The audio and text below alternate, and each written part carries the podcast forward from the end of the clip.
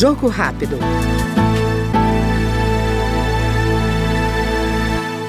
Vereador por dois mandatos no Rio de Janeiro, professor de História, Tarcísio Mota, do PSOL, chega à Câmara dos Deputados para dar continuidade à defesa da educação inclusiva e de qualidade, além da valorização do profissional que atua em sala de aula.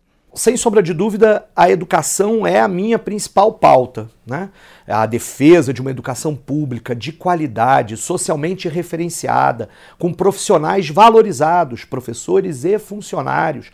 A defesa de uma educação inclusiva, né, que garanta a questão das crianças com deficiência, a educação de jovens e adultos. Além, é claro, de todo o debate da questão do ensino superior, né, do debate das universidades, do financiamento, da expansão da lei de cotas, da garantia de política de permanência para os estudantes universitários, são algumas das pautas. Nós queremos defender uma educação democrática, uma, uma, educação que tenha referência na sociedade, que a gente possa ter uma gestão democrática das escolas públicas e pretendo muito defender isso aqui no Congresso Nacional.